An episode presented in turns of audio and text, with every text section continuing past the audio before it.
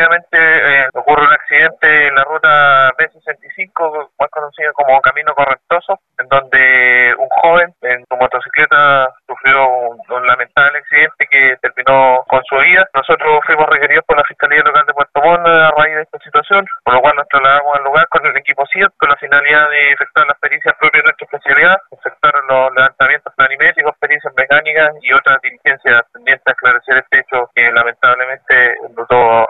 mina väga nagu mul